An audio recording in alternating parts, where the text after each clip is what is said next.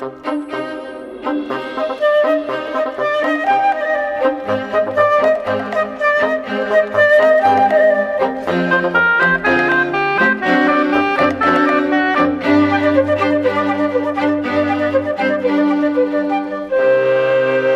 Esta é mais uma pergunta que precisa do modelo cosmológico, ou seja, é uma questão onde ainda há mais incógnitas do que certezas.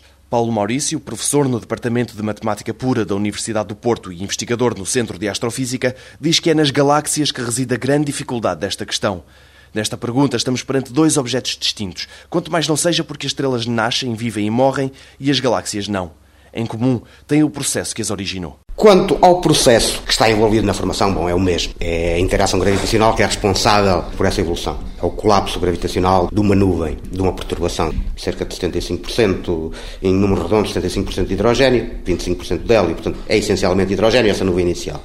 Essa perturbação inicial, digamos assim. As galáxias terão sido, eventualmente, os primeiros, as primeiras estruturas materiais terem sido formadas no universo, globalmente, a partir de perturbações que vêm, provavelmente, dos primeiros instantes eh, a seguir ao Big Bang, isto falando em termos de, de modelo, modelos cosmológicos de Big Bang. Portanto, essas perturbações terão surgido imediatamente no início. Depois evoluíram, pelo menos em termos de componente material visual, praticamente nada, até uma determinada época, que é a época, curiosamente, em que o universo se torna transparente à radiação.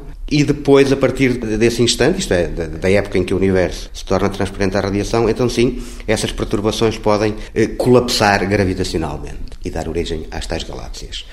Há uma fase inicial dessa evolução a partir daí que, conhecido o modelo cosmológico, é muito fácil de obter, isto é, de analisar, de saber exatamente o que é que se passa, porque é uma fase de evolução muito suave. Portanto, essa fase é uma fase muito longa, que se inicia ao colapso da nuvem ou da perturbação da densidade. Depois, passada essa fase linear, entramos numa fase não linear, isto é, ocorre tudo muito depressa, muito sem controle quase, e é uma fase muito rápida. É a fase final, digamos, do colapso dessa nuvem inicial em que a nuvem se pode desagregar e depois as sub-regiões desagregadas podem evoluir independentemente e dar, dar origem então a enxames de estrelas, às estrelas, etc.